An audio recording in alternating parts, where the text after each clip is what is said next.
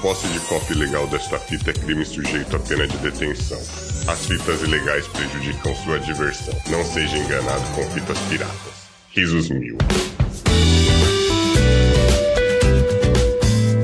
A escada é uma construção que serve para fazer um deslocamento vertical. Nem sempre é assim, mas tem um jeito de facilitar tudo isso. Elevador? Não.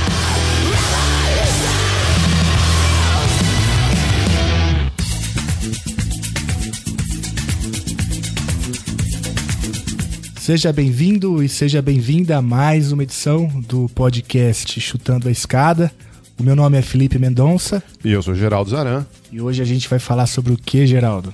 Hoje a gente vai falar sobre um tema que às vezes as pessoas não, não conhecem muito: propriedade intelectual. O que está por trás das patentes, dos direitos autorais, como é que essas coisas são regulamentadas no comércio internacional e por que, que isso importa pra gente, né? Para isso a gente vai receber aqui o professor Henrique Zeferino de Menezes, que é professor da Universidade Federal da Paraíba. E sabe quem mais, Felipe? Hoje, data que esse podcast tá indo ao ar, é aniversário do Henrique, cara. Vamos cantar um parabéns pra ele?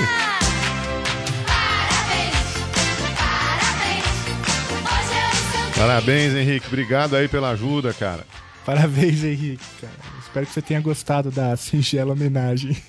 E é aniversário do Henrique, mas o presente vai para os nossos ouvintes, não é isso? Você acredita que o Henrique doou pro Chutando a Escada oito livros autografados? É, como é que é o nome do livro novo dele que ele lançou? O título do livro é Propriedade Intelectual, Inovação Tecnológica e Saúde. Tudo a ver com o que a gente vai discutir hoje. Livraço, um monte de contribuições, vários autores, gente de fora do Brasil. Só que a gente vai fazer uma promoçãozinha aqui, não é isso? Como que vai ser? Os oito primeiros que entrarem lá no iTunes e derem uma classificação, derem umas estrelinhas e escreverem um review pro Chutando a Escada, ganham um livro. Entra lá no iTunes, faz a sua recomendação. Não, não precisa nem falar bem, é só chegar lá e escrever. Manda um e-mail pra gente ou, ou manda uma mensagem no Facebook, no Twitter, dizendo que você fez o review. A gente pega o seu endereço e manda o livro pra você. Sensacional. E, Geraldo, para além do iTunes, se alguém quiser entrar em contato, como que faz? Então, a gente tem o nosso site, que é o chutandoaescada.com.br. Você pode entrar lá, deixar um comentário no post desse episódio. Tem o Facebook, Chutando a Escada. Tem o Twitter. Começamos até o Instagram agora. Tô colocando umas fotinhos nossas lá no Instagram. Jeito pra falar com a gente não vai fazer E falta. lá na nossa página do Twitter, quem passou por lá foi o Igor Moura. Ele diz o seguinte: Conheci o Chutando a Escada por causa do Petit Jornal e foi uma grata surpresa. Olha só o Petit Jornal. Aí, Tanguy, Daniel, obrigado pela ajuda. Vamos fazer alguma coisa aí mais pra frente. Também quem mandou um recado foi o Ulisses Neto. Ulisses Neto tem um podcast muito bom que é o NBW. Ele escreveu o seguinte: Valeu pessoal, gostei muito do cast de vocês. Baita aula. Cara, que honra, hein? É, o NBW, grande podcast. Coloquem aí no seu agregador, vão lá dar uma olhada. E sabe que NBW quer dizer nós brigamos no War, né? São três amigos.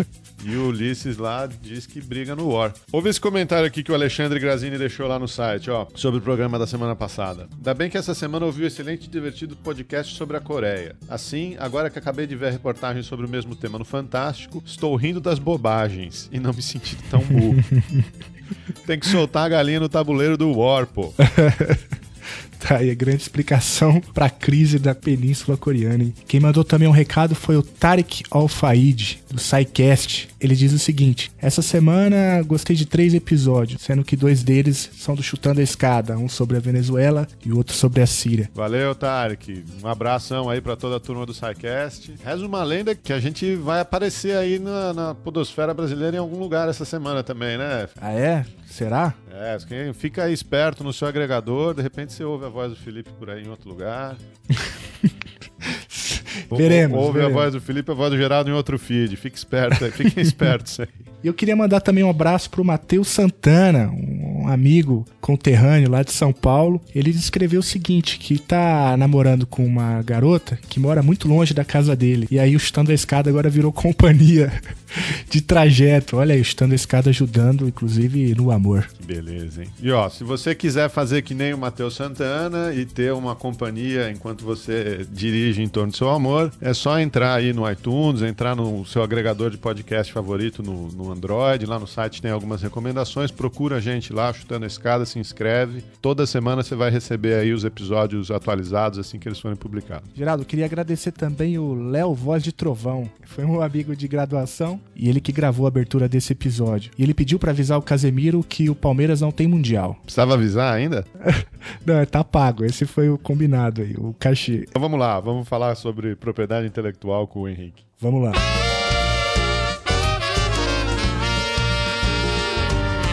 Copiar não é roubar. O roubo tira sem somar. Cópia traz um algo a mais. O que era um serão dois. Copiar não é roubar. Se eu copio, você ainda tem. Cada qual fica com um, ninguém ficará sem nenhum. Se eu tomo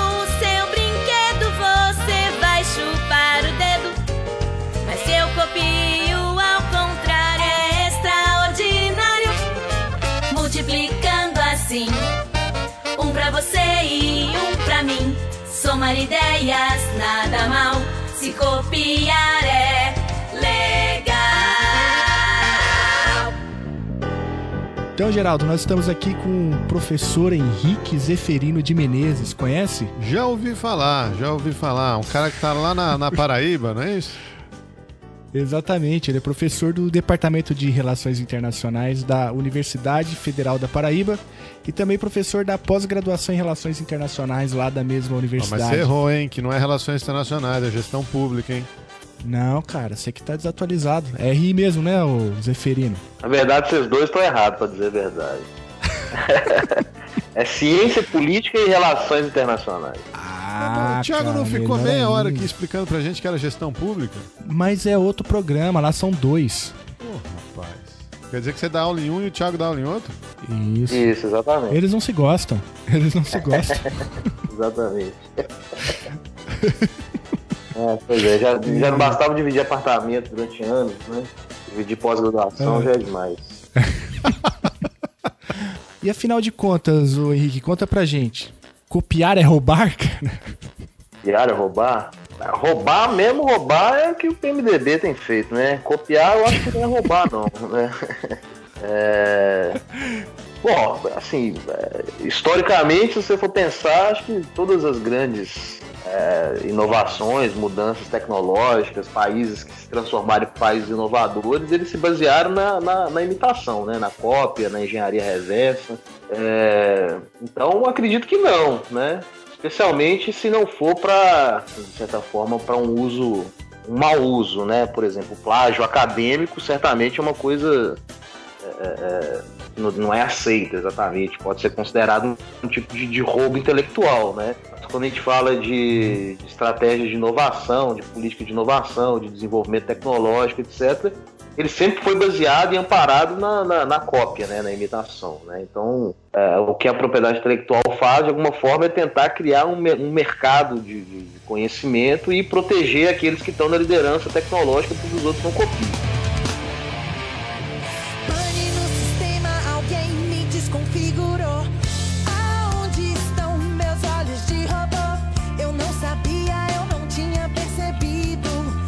Henrique, você tem duas agendas de pesquisa principais, né? Uma sobre inovação e uma sobre propriedade intelectual, que, lógico, estão relacionadas, né? Mas por pessoal que ouve a gente que não, não tem muita clareza nisso ainda, é, vamos começar lá atrás. Explica o que, que é o conceito de, de propriedade intelectual, né? O que, que é isso?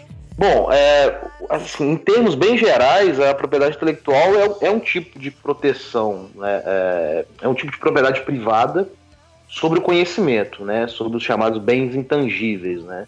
É, e ela parte de uma interferência do Estado, né? do governo, né? das instituições públicas, que delimita né? que uma determinada ideia, né? e aí você tem várias possibilidades de proteção à propriedade intelectual, né, as patentes, o direito autoral, as marcas são os mais conhecidos, né? Mas então essa interferência pública é para garantir que uma ideia, né, é, um, um conceito, né? A partir do momento que é entendido, é reconhecido como um tipo de propriedade intelectual, ele fica resguardado para o seu inventor, né, para o seu proprietário, e que nenhuma outra parte, nenhum outro sujeito, nenhum outro ator pode acessar esse conhecimento e fazer uso, né? Então, basicamente, a, o direito de propriedade intelectual é um direito de propriedade privada sobre bens intangíveis, sobre ideias, sobre conhecimento, né? E que, para funcionar, para ser efetivo, obviamente, você precisa da interferência do Estado para garantir que uma outra parte não vai copiar, né?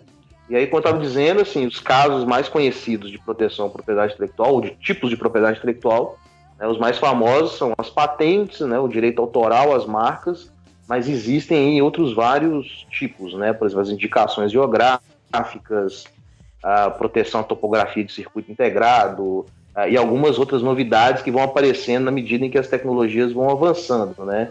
Hoje, vários acordos é, é, estabelecem, por exemplo, proteção a dados de testes né, de produtos farmacêuticos como um tipo de propriedade intelectual também. Né? Então você está falando para a gente que a propriedade intelectual ela é, um, é um tipo de direito, um tipo de proteção é, eminentemente mediado pelo Estado, não é isso? Então, se eu escrevo um livro, ou se um compositor faz uma música, se um laboratório desenvolve um remédio, a, a proteção de comercialização, de obtenção de lucro financeiro sobre aquele produto vai estar garantida por um determinado tempo pelo Estado. Né? Agora, agora já que a, a garantia ela, ela não existe né, no, no, abstrato, ela tem que ser implementada pelo Estado, a gente começa a ter conflitos quando dois ou mais Estados estão envolvidos. E é daí que vem os, os regulamentos, essas tentativas de harmonização de legislação de propriedade intelectual. É, isso? é assim, mas quando a gente fala de propriedade privada em geral, a gente está falando também do Estado, né? Que o Estado é, em última instância, quem garante a proteção à propriedade privada em geral, né? é, pela judiciário, pela, pela polícia, etc. Né? Mas a propriedade intelectual é um tipo de propriedade que ela não existe materialmente. Né? Então, é, é, quando você toma posse de um bem tangível, por exemplo, se é dono de um carro, de um computador, etc., essa sua posse do bem, ao mesmo tempo, exclui os outros de terem acesso a esse mesmo bem. Ou seja, o meu celular aqui é meu celular, né, é um bem tangível, e só eu tenho acesso a ele, ao mesmo tempo, quando eu tenho acesso a ele, ninguém mais tem. A propriedade intelectual, por ser uma propriedade que resguarda é, uma ideia, né, na verdade ela tem uma característica diferente, ou seja, uma ideia ela não é um bem exclusivo de ninguém, ela pode ser reproduzida infinitamente, ou seja, a ideia de como produzir um celular ela pode ser aplicada por todas as empresas ao mesmo tempo, né, e isso não diminui o acesso de uma pelo fato da outra estar utilizando aquela ideia. Então, a propriedade intelectual que ela cria, na verdade, é transformar algo que é um bem público, né, que é o conhecimento, em um bem privado. Ou seja, você tem uma ideia que poderia ser reproduzida por todos ao mesmo tempo, e o Estado vai e garante que nenhuma outra parte, a não ser o proprietário, pode usar aquela ideia naquele tempo. Né? E aí, como você bem disse, a propriedade intelectual ela tem um caráter é, é, transitório, ou seja, o que, que o Estado faz é garantir o exercício do direito de monopólio a uma empresa ou a um indivíduo durante um período de tempo determinado, né? Por exemplo, o, o, principal acordo multilateral que uma patente tem que durar pelo menos 20 anos. Então ela tem um tempo de duração, né? É, e aí, nesse caso, você abre uma série de, de, de, de conflitos, de fato, né? Por exemplo, a, a, a, por exemplo, não, mas o, o, fato do Estado ter que ser o responsável por garantir a propriedade, né? Isso cria, inclusive, um custo orçamentário, né? quando você vê, por exemplo, o governo brasileiro fazendo batida ah, em, em, nesses shoppings populares para proibir as pessoas de venderem DVDs piratas, CDs piratas, etc. Isso tem um custo orçamentário, um custo do orçamento, né, de segurança pública, etc., em que o governo gasta recursos para proibir que algumas pessoas vendam, ah, por exemplo, um DVD pirata, que é uma propriedade privada, a ideia, né, o conteúdo do DVD, de uma empresa multinacional, por exemplo. Então, o governo tem que arcar com custos de garantir a efetividade da, da propriedade privada de uma empresa multinacional, às vezes, a Walt Disney, sei lá, Warner. É, ou seja, então, assim, você tem uma série de, de questões que dizem respeito às políticas públicas dos estados e que entram também na agenda internacional, né? ou seja, os países entrando em conflito, é, é, conflito no sentido de disputas, etc., sobre é, é, a capacidade regulatória de um outro Estado em garantir com que a propriedade privada sobre um bem intangível, no caso um DVD, por exemplo, de, um outro, de uma empresa de um outro país, seja é, é, efetiva, né? seja resguardada. Então isso abre uma quantidade muito grande de, de temáticas, né? E aí, quando a gente entra em questões mais sensíveis, como, por exemplo, patenteamento de medicamentos, é, é acesso a conhecimentos tradicionais, então a coisa vai ganhando um, um, uma dimensão ainda mais é, dramática, de certa forma.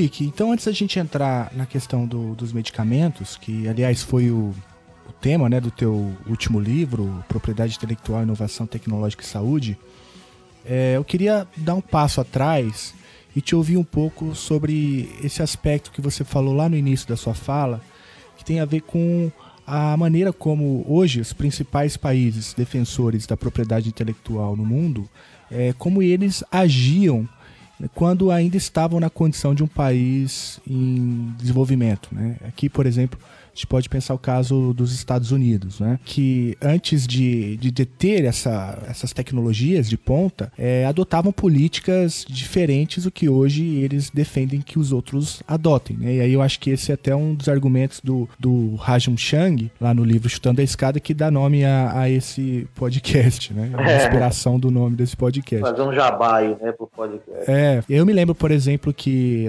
no- nesse livro do, do Chang, ele volta, por exemplo, lá no relatório do- das manufaturas, né, do Alexander Hamilton, que tinha uma percepção muito diferente é, de como os Estados Unidos deveriam lidar com a propriedade intelectual, e não só a propriedade intelectual, mas diversos outras, outros elementos da política industrial, né? Então conta um pouco pra gente aí como que, é, o- por exemplo, os Estados Unidos oscila historicamente na, na defesa da propriedade intelectual no mundo. Bom, é, é, assim, eu vou começar dos anos 90 e depois vou voltando, né? Pra, acho que fica mais fácil de, de- de entender, né? Porque nos anos 90, né, foi aprovado, né, em 95, é, o principal acordo multilateral de proteção à propriedade intelectual, que é o TRIPS, né, que fica no âmbito lá da, da Organização Mundial do Comércio. Né? E o que, que o TRIPS estabeleceu? Né? Na verdade, ele, ele foi um grande divisor de águas nas discussões sobre propriedade intelectual, porque ele estabeleceu um, um padrão mínimo obrigatório de proteção à propriedade intelectual para todos os países é, da Organização Mundial do Comércio. Né? Então, de um lado, ele criou uma certa, uma certa não, ele criou um, nível de harmonização internacional das legislações nacionais de propriedade intelectual. Ou seja, todos os países signatários ao TRIPS deveriam é, é, ter um padrão muito similar né, dentro dos seus, nos seus sistemas nacionais de proteção à propriedade intelectual. Né? E por outro lado, o TRIPS também é, é, estabeleceu uma característica de que todos os setores tecnológicos deveriam ser passíveis de proteção à propriedade intelectual. né? Então, ele acabou com a possibilidade dos países, por exemplo, delimitarem algumas áreas tecnológicas onde não haveria proteção à propriedade intelectual.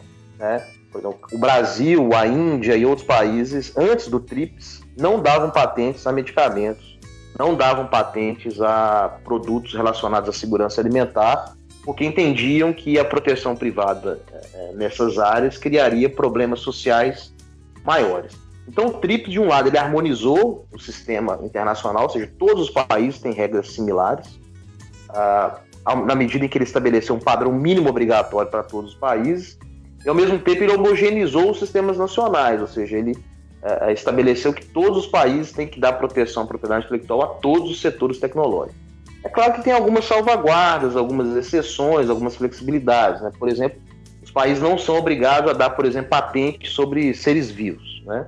É, e tem outras flexibilidades também. Bom, então o que, que o TRIPS fez? Ele rompeu drasticamente com a liberdade dos países de definir os seus sistemas nacionais, porque todos os sistemas agora de propriedade intelectual têm o mesmo patamar mínimo obrigatório. Né? Agora, as experiências anteriores ao TRIPS, né, elas partiam de uma concepção completamente diferente. Né? Ah, tem um autor chamado Kate Mascos que ele ah, tem uma, um argumento que ele fala que a lógica da proteção à propriedade intelectual historicamente seguia uma lógica de um, um U invertido, né? Que era basicamente o seguinte: na medida em que os países começavam a se desenvolver tecnologicamente, eles adotavam regras de proteção à propriedade intelectual extremamente é, é, baixas, assim, pouco a, a, a, protegiam muito pouco. Por quê? Porque eles queriam permitir que essas empresas, num processo de alavancagem, pudessem acessar conhecimento e tecnologias internacionais, né, internalizar, passar por um processo de aprendizagem, adaptar, fazer melhoramentos, etc., até conseguirem é, é, alcançar um nível de desenvolvimento tecnológico maior. E aí, na medida em que essas empresas e, e, a, e a, economia, o tecido produtivo como um todo, ia avançando tecnologicamente, essas empresas passavam a demandar mais proteção. Ou seja, quando elas viravam empresas que tinham capacidade de concorrer internacionalmente, elas passavam a demandar mais proteção. Então é a lógica de uma curva em U, ou seja, na medida em que você avança tecnologicamente, você diminui a proteção, até o momento em que você atravessa essa curva e se transforma efetivamente num país inovador. E aí os países começam a. As empresas começam a demandar regras mais protetivas para proteger o conhecimento e as tecnologias dessas empresas que tinham emergido tecnologicamente. É, é, então, assim, é, é, e todos os países usaram desse mesmo modelo. Você perguntou dos Estados Unidos. Os Estados Unidos é um caso emblemático, né? É, no, no, século XIX, a, a, legislação americana de propriedade intelectual ela estabelecia uma discriminação claríssima. Por exemplo, empresas e indivíduos da Inglaterra não podiam é, é, patentear absolutamente nada nos Estados Unidos. E aquilo que já tinha sido patenteado na Inglaterra podia ser patenteado por um americano dentro dos Estados Unidos. Ou seja, eles queriam efetivamente se apropriar do conhecimento das tecnologias produzidas na Inglaterra, que era o país que eles estavam é, tentando alcançar, né? A, a, e se apropriar dessa tecnologia, internalizar isso, absorver, desenvolver o conhecimento é, é tecnológico no país para conseguir alavancar a sua produção. E na medida que os Estados Unidos foi se transformando efetivamente no país mais desenvolvido tecnologicamente, ele passou a alterar essa sua lógica e começar a exigir a, a, não só a, as empresas americanas exigir pro, é, é, proteção internamente, mas exigir que outros países protegessem a tecnologia norte-americana. E o TRIPS, na verdade, esse acordo que eu estava mencionando, ele é uma demanda fortemente vinculada aos interesses dos Estados Unidos. Né? Ah, e não é só os Estados Unidos, por exemplo, a Holanda e a Suíça, ah, no início, no final do século XIX, aboliram seus sistemas de proteção à propriedade intelectual eh, para poder eh, permitir a cópia, a apropriação, etc. E mais recentemente tem o caso da China, né, que eh, aderiu ao TRIPS em 2001, quando, quando entrou para a Organização Mundial do Comércio, mas durante muitos anos foi um país abertamente permissivo a, engenharia reversa, a, utilização de conhecimento protegido em outros lugares. E uh, na medida que ela vai fazendo essa transição para uma economia inovadora, uma economia baseada na inovação, ela vai aderindo fortemente ao sistema de proteção à propriedade intelectual. Tanto é que hoje a China é o país com maior quantidade de pedidos de patentes do mundo, ultrapassou os Estados Unidos, inclusive. Né? seja, é um país que agora está aprendendo a jogar a lógica do sistema de proteção, de utilizar o sistema de proteção à propriedade intelectual e passou por esse processo. Então, assim, se for para chegando no Jabá, né, o TRIPS, no meu modo de ver, é o maior pontapé de escada que já existiu na história da economia é, é mundial, né? Porque o que ele faz é justamente negar toda a história do processo de inovação falar que a lógica da curva em U não se aplica mais para mais ninguém e todos os países do mundo têm que garantir a proteção à propriedade intelectual dos países que estão na liderança tecnológica. Né? E, assim, se a gente for analisar os efeitos, né, se você pega os dados do Escritório Brasileiro de, de Patentes, o INPI, o que a gente vê claramente é que depois do TRIPS há uma enxurrada, um absurdo de pedidos de patente de empresas estrangeiras. Né? E é, é, é, passaram a demandar patenteamento de conhecimento produzido fora, dentro do país, para ter o direito de monopólio dentro do, do mercado brasileiro, né? Então, o TRIPS não é um chute, não. O TRIPS é um pontapé é, é gigantesco na, na, em qualquer escada aí que você possa é, imaginar, né? It's alive! It's alive! It's alive! It's alive! It's alive!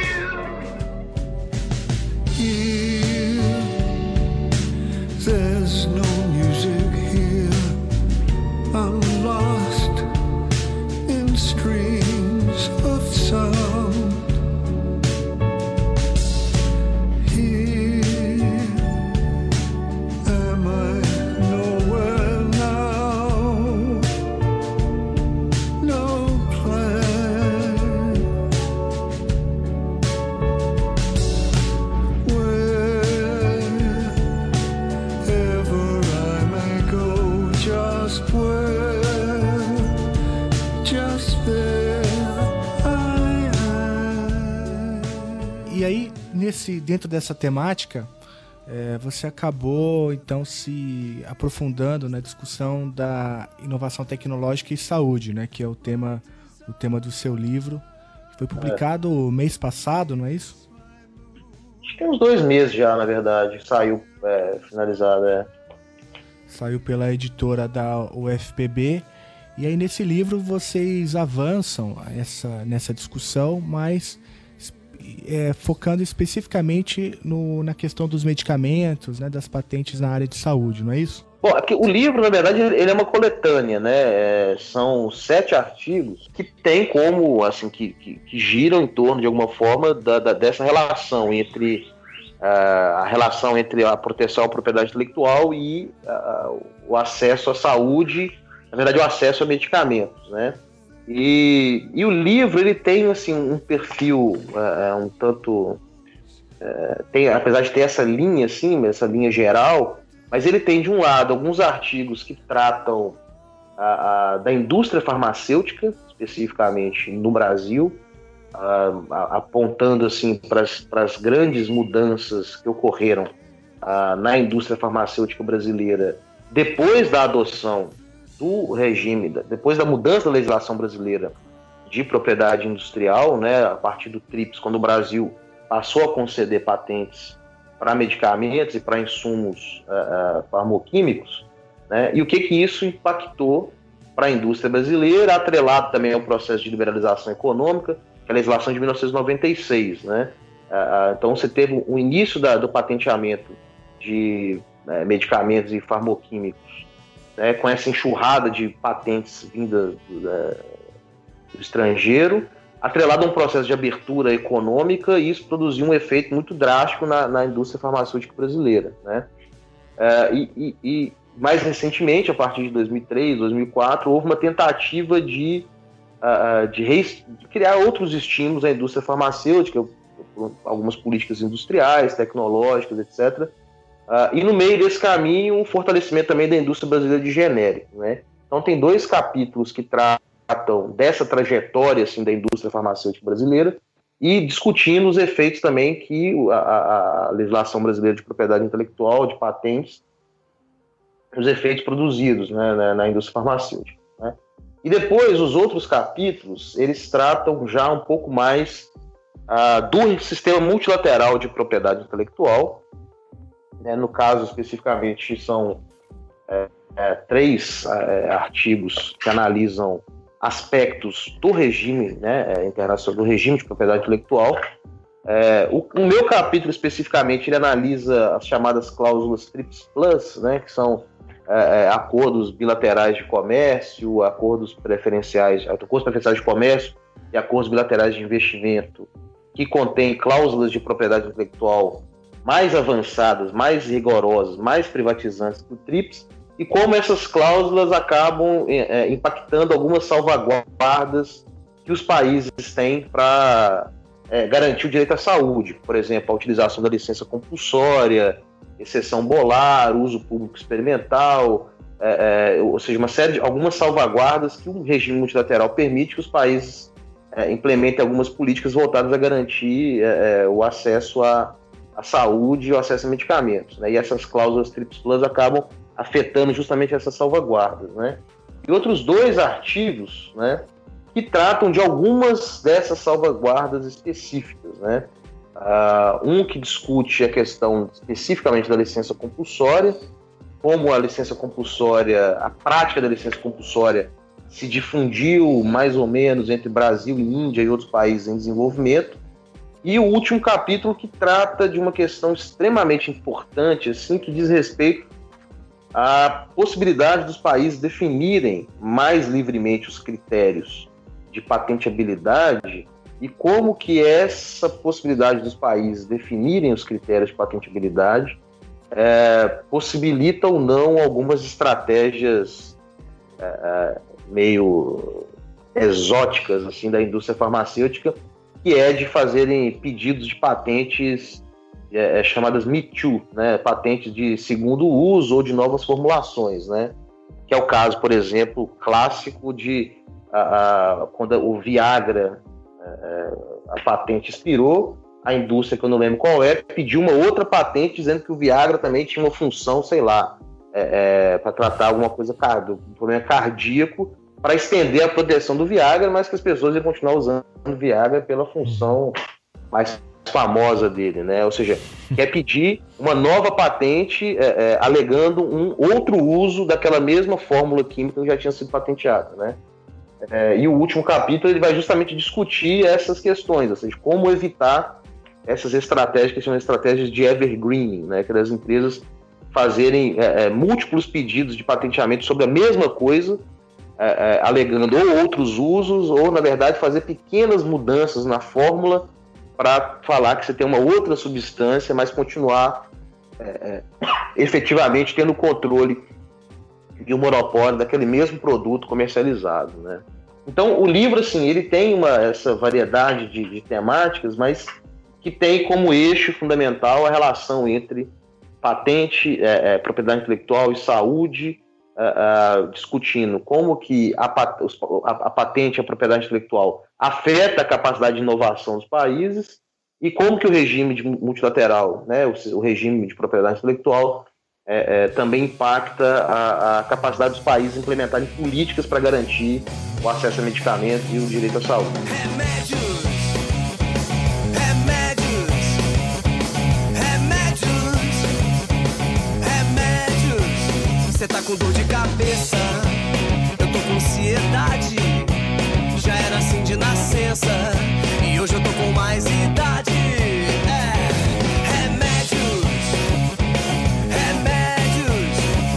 Sentindo estranho, tô me sentindo fraco, tô me sentindo gordo, tô me sentindo magro.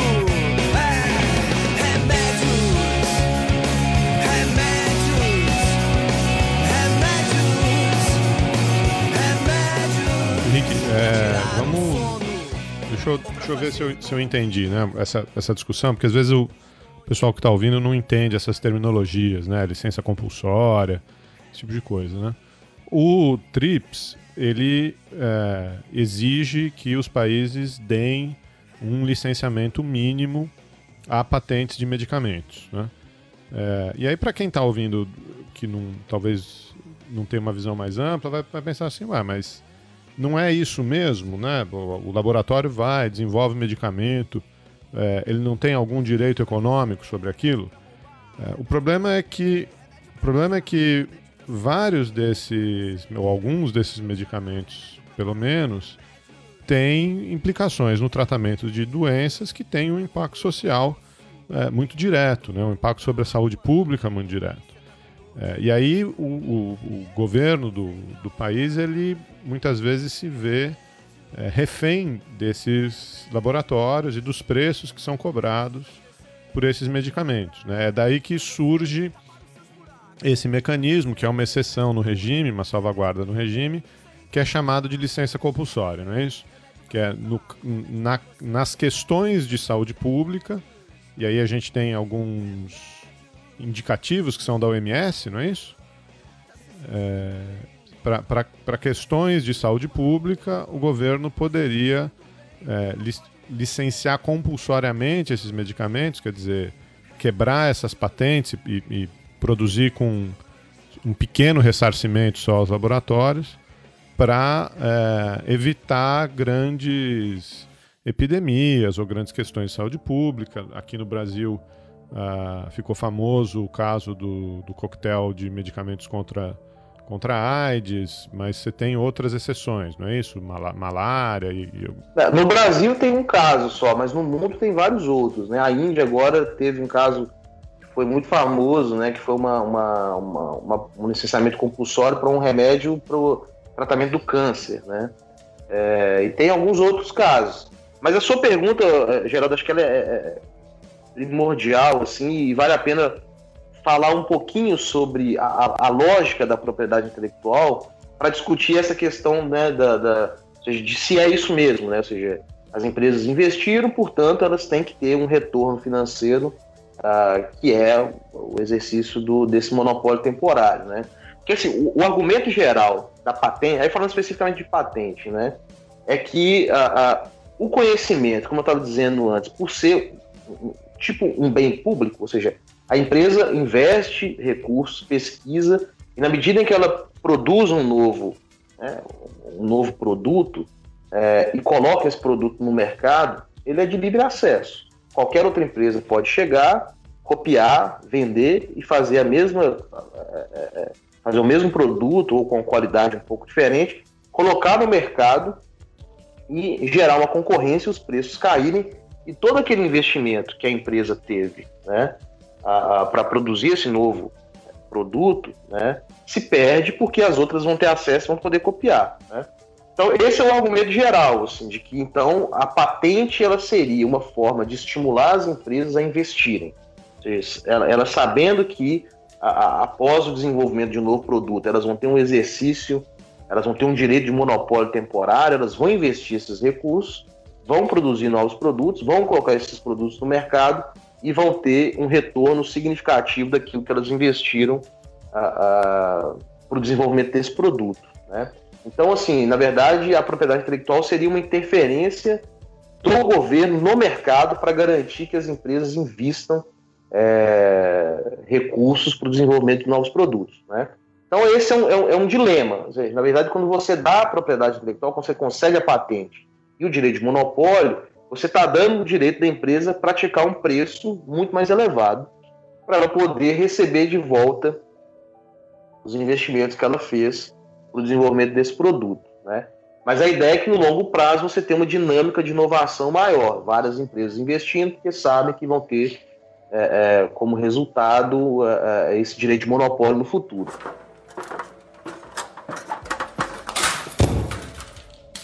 O problema é que esse argumento ele é altamente questionado. Você tem uma, assim, especialmente a partir dos anos 80, uma quantidade imensa de estudos empíricos de todo tipo, é, mostrando que essa lógica não é tão verdadeira assim. né? É, na verdade, a grande questão é que existem outros vários mecanismos de apropriabilidade do- dos, do- dos retornos da inovação e que a patente ela não é tão necessária assim para garantir esse retorno mais elevado de, de, eh, fruto da inovação tecnológica, né? A grande questão girava em torno da justamente da questão dos medicamentos, né?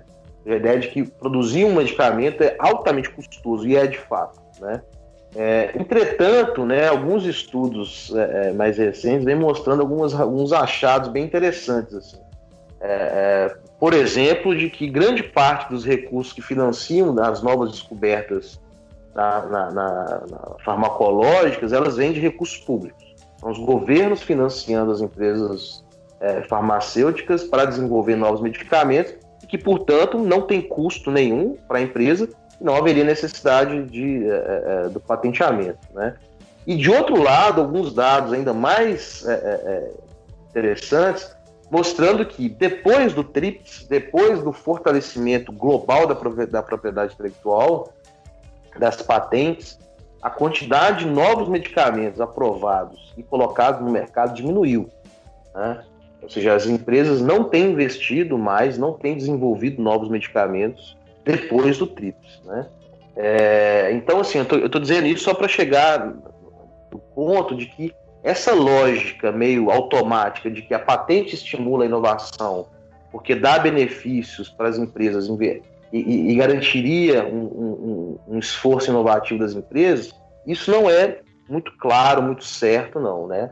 É, e nem no setor farmacêutico, que era considerada a grande área assim, em que as patentes eram de fato necessárias né? É, para o desenvolvimento de, de novos medicamentos. Né? Agora, o que o TRIPS estabeleceu, como você disse, é que a partir de então todos os países têm que dar patente a, a produtos farmacêuticos e os seus insumos também, farmoquímicos. Agora, por outro lado, ele estabeleceu também, e agora em 2017 foi aprovada a primeira emenda ao TRIPS, né? Estabeleceu que os países têm a liberdade de emitir licença compulsória. Que é isso? Quando você tem um caso de uma epidemia ou de algum problema de saúde muito grave, e os custos e os preços praticados pelas empresas são altamente desproporcionais à capacidade dos países arcarem com isso, país tem a liberdade de emitir uma licença compulsória. Ou seja, passar para uma outra indústria, uma outra empresa, a possibilidade de produzir aquele medicamento por um período de tempo definido também, ou seja, até quando, até quando existia a necessidade dessa produção, pagando royalties, pagando uma indenização à empresa, mas uma indenização muito menor do que é o valor do produto. Né? Agora, o que, que acontece? Essa, esse é um instrumento muito pouco utilizado. Né? Isso é uma questão muito simples. Por exemplo, o Brasil emitiu uma licença compulsória em 2007 do medicamento chamado Efavirenz, é, e o Brasil demorou quase um ano para conseguir, mais de um ano, na verdade, para conseguir produzir esse medicamento no Brasil. Né? Um consórcio lá da Fiocruz, Farmanguinhos, acho que o NB também, não lembro, é, é para conseguir produzir esse medicamento a um custo mais acessível.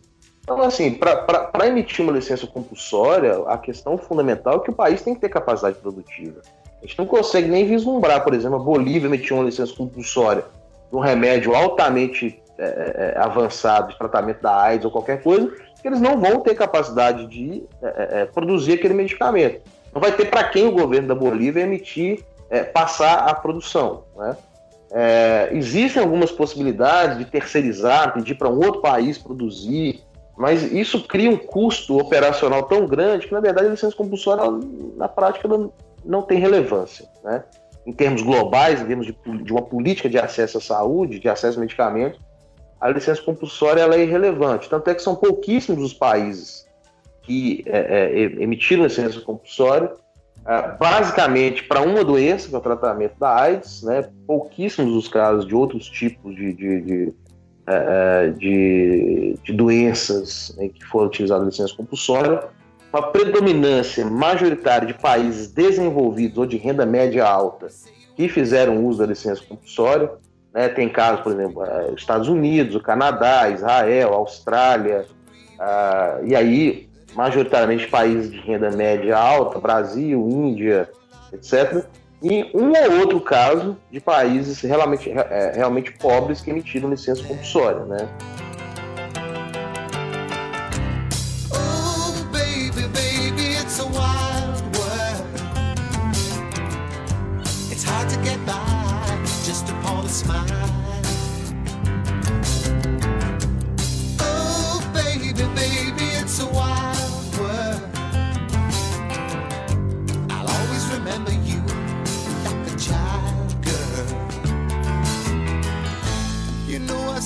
Você está descrevendo para gente um cenário em que exi- já existe muita é, proteção e que mesmo a exceção, que é a licença compulsória, é raramente utilizada. E ainda assim existe a demanda de um TRIPS Plus, de um, de um adicional ao TRIPS? Em vários, vários. É, por exemplo, vou- só vou dar um, um exemplo muito, muito ah, um exemplo importante assim, né? Os Estados Unidos negociou vários acordos preferenciais de comércio com capítulos, né? é, de propriedade intelectual, em que é, é, várias dessas salvaguardas elas são ou diminuídas ou são criadas outras formas de proteção. É, uma que é extremamente controversa são os chamados a, a proteção a testes, é, a dados de prova. Né? Porque quando uma empresa vai comercializar um produto farmacêutico, ela tem é, é, que é, é, aprovar nas agências de vigilância sanitária é, que o remédio, né, que esse medicamento ele é seguro e que ele é eficiente, né? E para isso é preciso fazer uma série de testes, né? Testes pré-clínicos, testes clínicos, né? Ah, e esses testes, né, eles podem ser utilizados, acessados pelas indústrias de genéricos. Então, a- a- o, o remédio genérico, na verdade, o que ele é, é a mesma formulação, ou seja, o remédio genérico ele tem que comprovar a chamada bioequivalência, que ele é equivalente ao remédio original, né? Então, ele não precisa refazer os testes clínicos, porque ele pode acessar os resultados dos testes do remédio original e utilizar aqueles, aqueles testes, né, comprovando a bioequivalência, para entrar no mercado. E aí, alguns acordos TRIPS Plus garantem a proteção a esses dados, entendeu? E aí, a indústria farmacêutica, a partir do momento em que a patente expira, ela tem que fazer todos os testes clínicos, pré-clínicos, etc. Ou seja, isso atrasa a entrada no mercado de remédios genéricos, né, de produtos genéricos. Né? Isso é só um caso, mas você tem uma série de outros é, é, acordos TRIPS Plus. Por exemplo, um, um- outro é garantir a extensão além dos 20 anos da patente em caso de ou atraso na, no registro da patente no escritório nacional, ou no caso, inclusive, às vezes, do atraso do registro sanitário de, uma, de um produto é, é, é, farmacêutico. Né? Então, esses acordos preferenciais de comércio dos Estados Unidos foram negociados pelos Estados Unidos com vários países, foram colocando uma série de outras cláusulas de proteção à propriedade intelectual é, e limitando as flexibilidades de, de- de- que, que o, que o TRIPS trazia. Né? Uma vez assisti uma palestra de um. Ele faleceu recentemente, né? o Denis Barbosa, né? que é um grande é um professor de propriedade intelectual no Brasil. Ele falando uma coisa, foi uma coisa engraçada. Ele falou: antigamente eu odiava o TRIPS, agora vendo essas negociações desses acordos TRIPS Plus, eu começo até a ter uma certa saudade assim, do que era do que era o TRIPS, né? pela quantidade de cláusulas, de questões que foram sendo introduzidas no- no- no- nesses acordos preferenciais que os Estados Unidos negociou. Né? Um pra você e um pra mim. Somar ideias, nada mal. Se copiar é legal.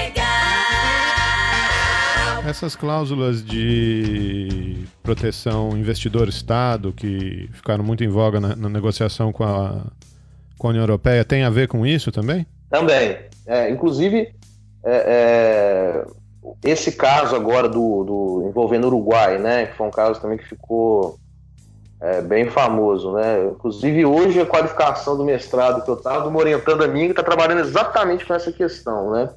É, da cláusula investidor-estado nos acordos de, de investimento, né? No caso, é, é, o- esse caso do Uruguai ficou famoso, também envolve propriedade intelectual, mas não é patente, mas é discussão de proteção de marca, né? E também não envolve medicamentos, né? Mas é a ideia de que o, o governo uruguaio ele adotou uma série de políticas de controle ao tabagismo, né? É, uma delas a, a cláusula 80-80, né? Que a- a- os maços de cigarro agora, 80% deles é com aquelas imagens lá de gente etc., né? As advertências lá. É, criou também a ideia da marca única, né? Você não pode mais usar, por exemplo, Marlboro Light, Marlboro não sei o que, Marlboro Menta. Ou seja, é só uma marca e, e, e- e o maço de cigarro quase que totalmente tomado por, pelas advertências, né? E o que que isso acarretou, né?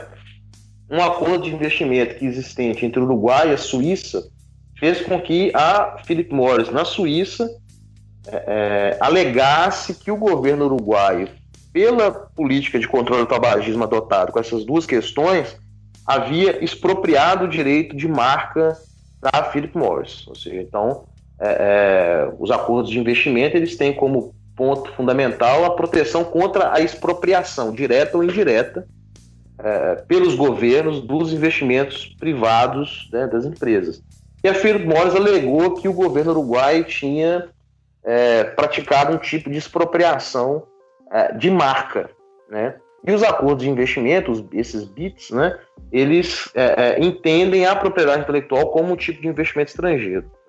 É, e aí isso criou justamente uma, uma- uma- um litígio arbitral, né, que foi resolvido ano passado em favor do Uruguai. Né? Ou seja, o, o- a corte entendeu que as políticas do governo uruguaio não eram uma forma de expropriação da marca da Philip Morris, né? Mas de toda forma, esse foi um, um caso assim que gerou uma controvérsia imensa. Ah, o Uruguai teve custos imensos para proteger, né? Foram, não me engano, seis anos de ação. eh, apesar da Philip Morris ter sido obrigada a ressarcir o governo uruguaio, né, dos custos, mas estima-se que os custos do governo foram muito maiores do que do que foi ressarcido, né? Só, só para deixar claro, né? é, essa ideia da cláusula investidor- investidor-estado é, é, é uma cláusula em acordos bilaterais em que a empresa pode acionar diretamente o governo local sem ter que passar, sem ter que ser representada pelo seu próprio Estado, né? Como normalmente acontece no, no direito internacional. E aí acho que super interessante esse caso que você está narrando, Henrique, porque é, é uma lei uruguaia, é, o Uruguai sendo processado pela Philip Morris por conta de uma cláusula existente num acordo, em, num acordo bilateral entre o Uruguai e a Suíça. Exatamente isso. Só que, ao, ao que me consta, a Philip Morris não é uma empresa suíça, é? É, mas eles têm uma subsidiária da Suíça. Exatamente. Então a empresa usa, a empresa ela, ela busca é, aonde aonde está esse arcabouço jurídico institucional, em qual acordo está esse esse arcabouço para poder entrar com a ação, né? Exatamente. A Philip Morris é americana, se não me engano, né? Mas é, fez uso de uma, de uma filial suíça pra, porque era, era o país que tinha um acordo é, de investimento com o Uruguai. Os Estados Unidos não têm. É, para acionar diretamente o governo uruguaio. Né? E aí essa é a grande questão, ou seja, você cria a possibilidade das empresas litigarem diretamente contra o governo é, é, e é, demandarem uma, uma- uma- uma- uma- reparação financeira pela possibilidade, ou seja, em, em razão de uma política pública legítima adotada por um governo soberano que passou pelo, pelo Congresso, etc., e que tem como eixo a garantia da assim, uma política de controle tabagismo, uma política de saúde, né? Saúde pública. É, e isso tem criado uma série, uma- tem alguns autores chamando que é, mostrando como que vários outros governos se mostraram receosos em adotar políticas similares com medo de sofrerem também é, é, reclamações de empresas é, de países com quem eles têm acordos de, de, de- de investimento, né? Então esse caso uruguai ele foi muito emblemático assim, e apesar da vitória dada ao Uruguai, no caso, é, criou uma série de constrangimentos aos países, especialmente a outros países menores assim, e inclusive levou, assim, não sei se exatamente por isso, mas dá para imaginar é, é, vários outros países a começarem a abandonar esses acordos de investimento. Alguns países já estão abandonando esses acordos, né? E uma coisa que é interessante, que diz respeito à propriedade intelectual, foi a interpretação da, da corte né, sobre a, a- expropriação, né, ou a suposta expropriação do direito de marca. Né? E o argumento é um argumento interessante, ele mostra que, ele, ele vai dizer que a propriedade intelectual, o direito de propriedade intelectual, ele é um direito, ele, ele é um direito negativo, não um direito positivo. O que, que isso quer dizer? Que era aquilo que eu estava falando no, no começo, seja, o, o governo uruguaio, ele tem que garantir que nenhuma outra empresa use a marca Philip Morris ou use as marcas da empresa Philip Morris. Ou seja, é, é, uma outra empresa não pode usar as marcas que são de propriedade da Philip Morris, Marlboro, sei lá quais mais, né?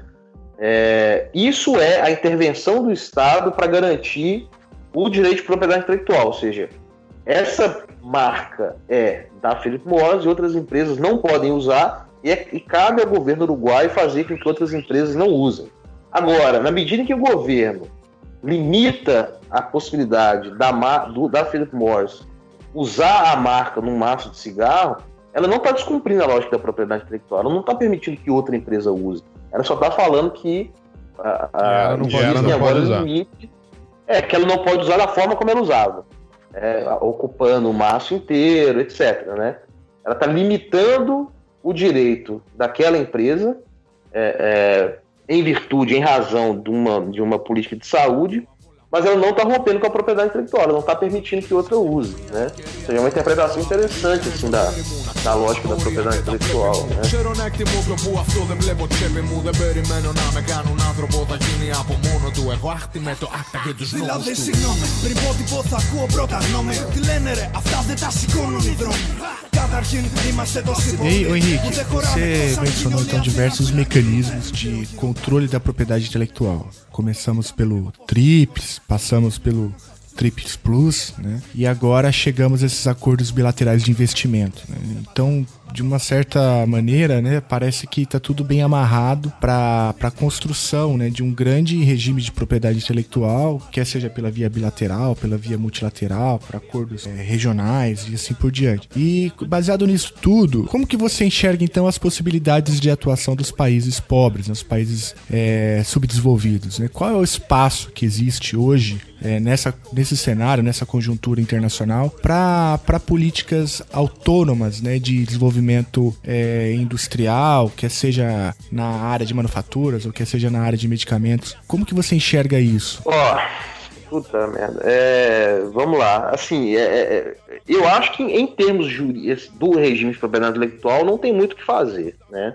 É, agora, eu acho que a grande questão, na verdade, é. Deixa eu dar um exemplo, o, o caso brasileiro, né? Assim, o Brasil é muito emblemático nessas discussões. né? Se você pega, por exemplo, historicamente, o Brasil ele sempre foi extremamente atuante nas negociações internacionais em propriedade intelectual, visando a construção de um regime internacional que fosse mais flexível, mais aberto, para que os países em desenvolvimento pudessem acessar conhecimento estrangeiro, acessar tecnologias estrangeiras, etc., para fomentar o desenvolvimento doméstico. Né? Você pega em 61, o Brasil apresentou uma resolução, uma proposta de resolução na, na, na ONU, aquelas discussões todas da nova ordem econômica internacional nos anos 70, o Brasil era extremamente atuante. O Brasil tentou resistir ao TRIPS com a Índia até o final. Recentemente, o Brasil apresentou a agenda do desenvolvimento na OMP. Agora, quando você olha o sistema brasileiro, o sistema brasileiro é completamente esquizofrênico, porque o Brasil adota, por exemplo, cláusulas TRIPS Plus internamente de forma voluntária. Aí você pergunta, tá, mas o Brasil reclama internacionalmente que quer um regime flexível, quer um regime que permita acesso, etc. Mas nacionalmente, voluntariamente, o Brasil aderiu a cláusulas TRIPS Plus em 96, por exemplo. Quando o TRIPS foi aprovado em 95, o Brasil tinha cinco anos para colocar o TRIPS em vigor, mais 10 anos para começar a de medicamento. Em um ano, nosso sociólogo conseguiu fazer um regime, um sistema de propriedade intelectual completamente caótico em um ano. O Brasil tinha 10 anos para implementar a- a- a- até 2005 o patenteamento de medicamentos. O Brasil usou um ano. A Índia usou os 10 anos e construiu a maior indústria de genéricos do mundo. né? O Brasil adotou um ano e quebrou quase toda a indústria farmacêutica brasileira. Aí você fala, tá, e aí? Né? Ou seja, a diplomacia brasileira lá cheia de bons, boas e de boas ideias de verdade, né? O Itamaraty tem um- uma força, uma capacidade de negociação em propriedade intelectual muito grande, né? É, apresenta boas propostas, etc., demanda flexibilidade internacionalmente, mas internamente o Brasil tem um sistema meio estranho, né? Então, assim, eu acho que a primeira questão a ser respondida é o Brasil tem que fazer uma discussão interna, interna sobre qual é o papel da patente no Brasil, né? Ou seja, o que, que a gente quer patentear aqui? Porque existem flexibilidades no TRIPS, né? Para garantir, por exemplo, um sistema de patentes é, é, que, por exemplo, evite patenteamento de coisas supérfluas, de tecnologias mais, mais simples, né? É, é, e permita então que abra-se aí uma área de capacidade do Brasil de criar alguns nichos tecnológicos. Mas acho que primeiro o Brasil tem que fazer uma discussão interna sobre, é, é, é, sobre o- qual é, o- qual é a proposta de desenvolvimento, qual é o- a lógica que o Brasil quer adotar para o sistema de proteção. Né? Mas assim, mas pensando é, é,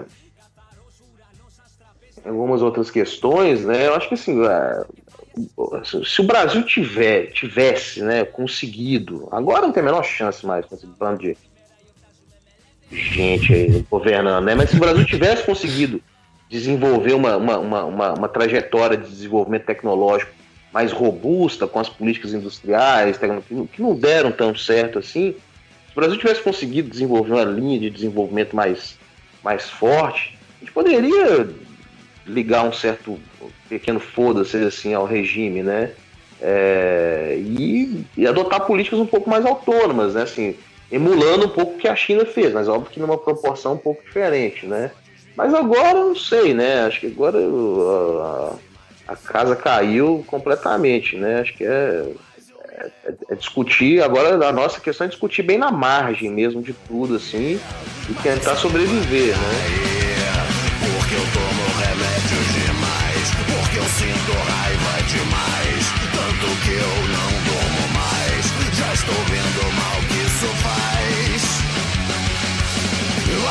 polícia disse que eu reagi. Que eu tinha um rifle comigo ali. O- A agenda não é mais multilateral, né? Não, não, não é. Apesar de que teve agora uma. Depois de. Vocês lembram daquele caso lá de 2001, né? Da, da Declaração de Dor e Saúde Pública? Uhum. Esse ano chegou a uma conclusão e o TRIPS foi emendado, né? A primeira emenda é um acordo da, da, da OMC, né?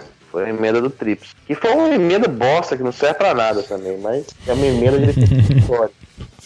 Você mencionou aí um- uma das emendas foi reafirmar o direito de salvaguarda, né? É, e a, a possibilidade da importação paralela, que é a possibilidade de um país que não tem capacidade produtiva é, de demandar que outro país possa produzir por eles, né? Mas já era assim, né? O... A nossa compulsória foi assim, né? Não, a nossa não. A única, sim, é Libéria. Libéria fez uma com o Canadá, mas que não deu certo. Não tinha remédio no nosso coquetel que era feito na Índia? Sim, mas é porque, então, é porque na Índia não tinha a patente, né? Mas como a Índia não... Ah, porque não tinha vencido o período ainda? Não, porque eles não tinham dado, eles esperaram 2005, né? Então eles produziram vários, vários medicamentos que eram patenteados em vários lugares do mundo, mas lá não era porque eles não tinham patente. Então eles produziram similares, eles aprenderam a fazer vários similares e exportavam, né? Você entendeu o que eu falei? Ficou meio confuso. Não, eu não entendi. Eu não entendi. Em 2005 a, a patente do coquetel tava valendo na Índia ou não tava? Não, não, não, até 2005 a Índia não tinha, a Índia não dava Ah, patente. e, ah, e o nosso é anterior, né? Ah, o, o- O nosso é 96, é.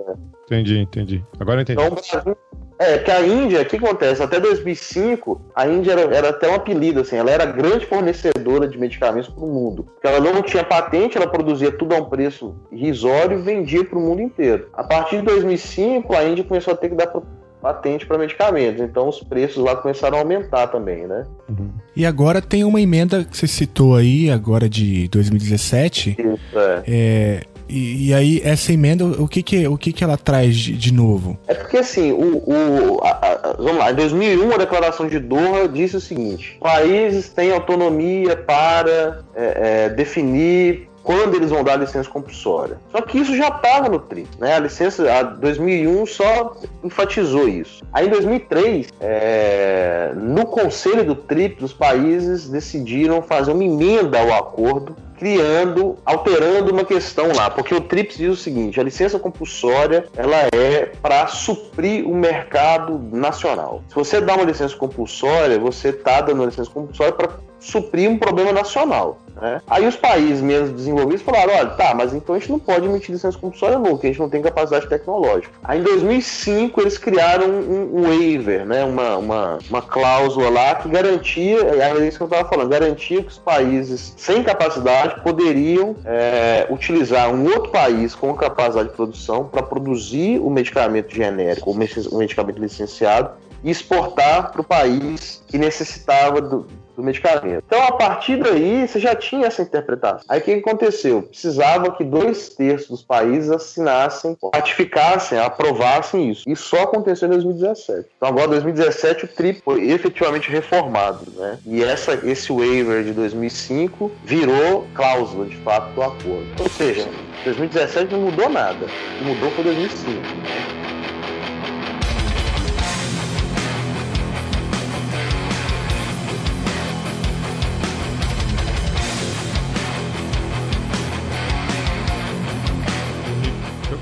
Fazer dois comentários.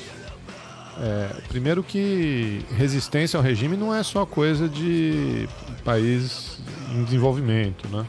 É, essa questão da, da cláusula investidor-estado foi um dos grandes entraves do acordo transatlântico, né? Do TTIP, que é o Tratado de Comércio e Investimento entre é, os Estados Unidos e a União Europeia. E não se chegou uma questão, quer dizer, os europeus não queriam aceitar essa ideia de que as empresas americanas pudessem é, acionar diretamente seus estados. né?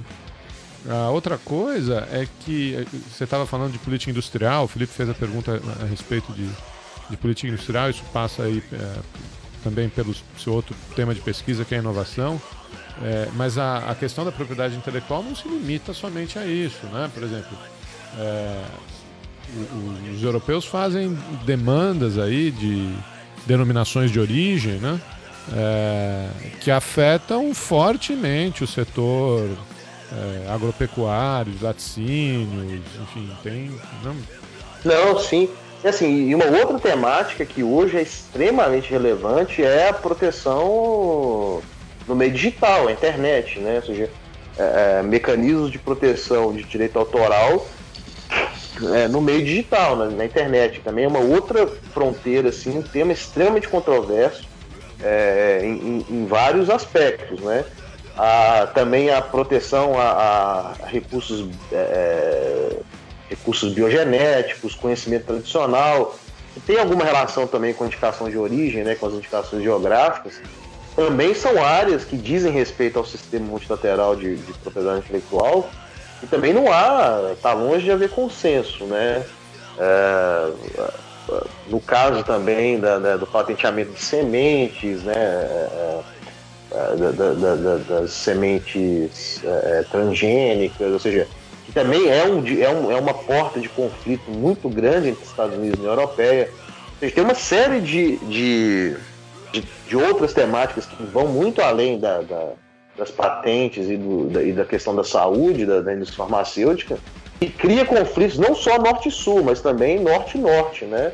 É, recentemente o TPP, né, o Trump é, se retirou, né, mas a, a questão também da, da, das salvaguardas da saúde apareceu muito fortemente nos conflitos que se estabeleciam ali entre Austrália e Estados Unidos, que a Austrália não queria também a, a, que as suas políticas de saúde, inclusive questões relacionadas ao controle do tabagismo também, so- pudessem sofrer é, é, sanções em virtude de cláusulas do, do TPP, né? Então, assim, é, é um universo muito grande e que essa resistência, e essa, não só a resistência, mas a dificuldade do de um consenso entre os países desenvolvidos se manifesta em, em várias áreas, né? Por exemplo, não sei se vocês vão recordar, mas o, o ACTA, né, que era o acordo é, é, anticontrafação que foi negociado, que tinha uma série de cláusulas extremamente controversas, é, é, ele fracassou em virtude da não aprovação do acordo no Parlamento Europeu. Né? Ah, foi uma série de conflitos entre Estados Unidos e União Europeia no que diz respeito à, à privacidade, é, a, adoção de medidas criminais contra a infração de direito autoral. E houve uma série de conflitos ali, que era um acordo, na verdade, que é, buscava fortalecer direito autoral, especialmente no meio digital, na internet, e que a União Europeia assinou, mas depois houve uma movimentação, uma manifestação muito grande no continente europeu como todo, e o parlamento rejeitou. E o ACTA não entrou, é, é, não entrou em vigor, né? Então, assim, tem uma série de conflitos, uma série de disputas ainda entre. A, a- o caso que você mencionou, Geraldo, também é, é, é muito claro assim, do conflito entre Estados Unidos e União Europeia, que são as indicações geográficas. A, a- a Europa tem uma agenda extremamente agressiva em proteção de indicações geográficas é, que os Estados Unidos não têm, né, e outros países também não. né. Então, se abre assim, vários conflitos entre os países, é, entre os países desenvolvidos. Né? É, e só para deixar claro de novo, a, a indicação geográfica é o, o queijo parmesão, o presunto de Parma, o champanhe, ou é por região ou é por característica. É, mas o famoso é o champanhe, né? Na, na França, tem outros também, né? Que é assim, da, as características do produto e as características da região que dão. É, é como se fosse, assim, fazendo uma analogia bem mal feita, é como se fosse uma marca coletiva, né? Todos aqueles produtores daquela região que produzem aquele produto com aquelas mesmas características, apesar de você ter várias marcas específicas de vários tipos de champanhe, várias marcas de champanhe, todos eles são champanhe e as outras bebidas similares ao champanhe produzidos em outros lugares não são champanhe, tem outros nomes, né? Espumante, só lembro esse agora, não é uma bebida que me ag- eu domine. Já deve ter dado pra perceber pelo sotaque que o negócio do. a denominação de origem do Henrique é o- a cachaça, né? É cachaça, queijo canastra, queijo do cerro. Exatamente. Vo- Você é de Patinga, não é? Ipatinga, é, interior de Minas. Torcedor do Cruzeiro. Lá pro inferno. Glorioso Atlético Mineiro. Zabierz jajko babcie z wózka i rzuć celnie w mordę tuska. Gdy wiać będzie pełen trwogi, rzucaj brzozy mu pod nogi. Stop dla akta, stop dla polityki. Słuchaj legalnie nielegalnej muzyki. Stop dla akta, stop dla polityki.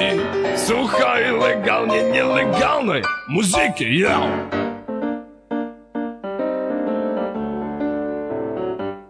Żaden nie wie, co podpisał. Sen z ustawy wszystkim zwisał. Kraj tkwi w budżetowej dziurze. Internet w cenzurze. Stop dla akta. Stop dla polityki. Słuchaj legalnie nielegalnej muzyki. Yeah. Stop dla akta. Stop dla polityki. Słuchaj legalnie nielegalnej muzyki. Stop dla akta. Stop dla polityki. Eu juro, eu nem tava lá. A culpa nem foi minha, foi dela. Essa maldita escada que derrubou a minha amiga. A mesma escada assassina que matou o Zé Carlos, o amor. Deixaram o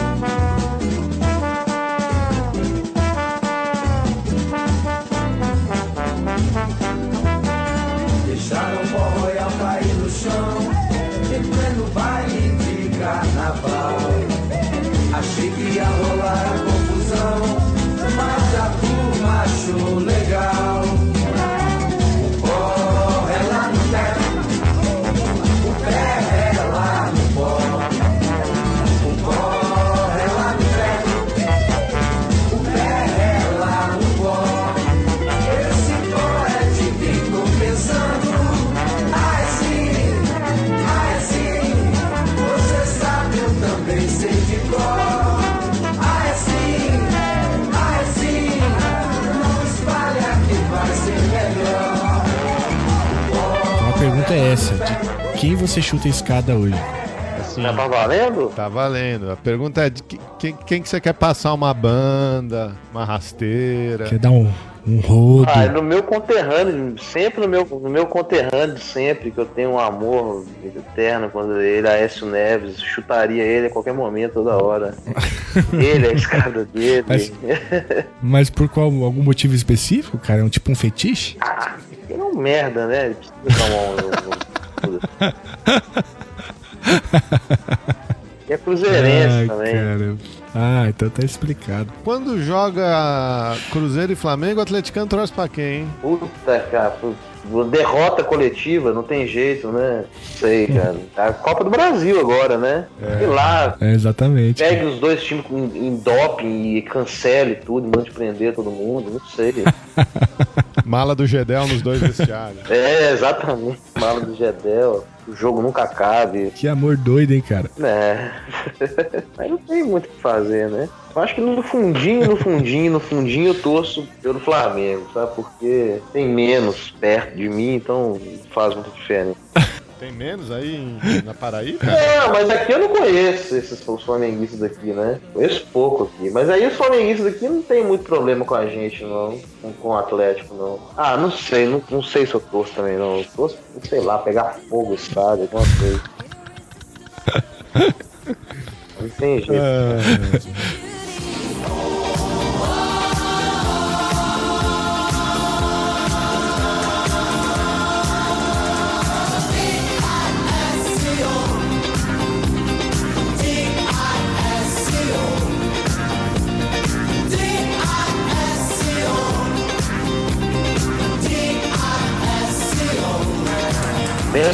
numa Abre, Belo Horizonte. Você não tava lá, não. Teve um Atlético em São Paulo, no Mineirão. Levei um bocado de gente lá. O Lucas Prato jogava no Atlético e fez três gols no São Paulo só no primeiro tempo. Você não lembra desse jogo, não? Claro que eu lembro como eu ia esquecer desse dia infernal, cara. Pois é, então.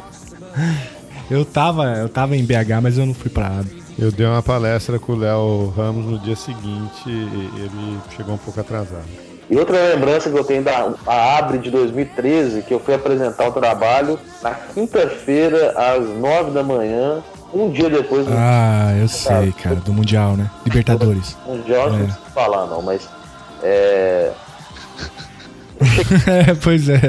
e fui apresentar às nove da manhã, totalmente sem voz, que eu tinha ido pro Mineirão, mas valeu a pena, assim, deu pra...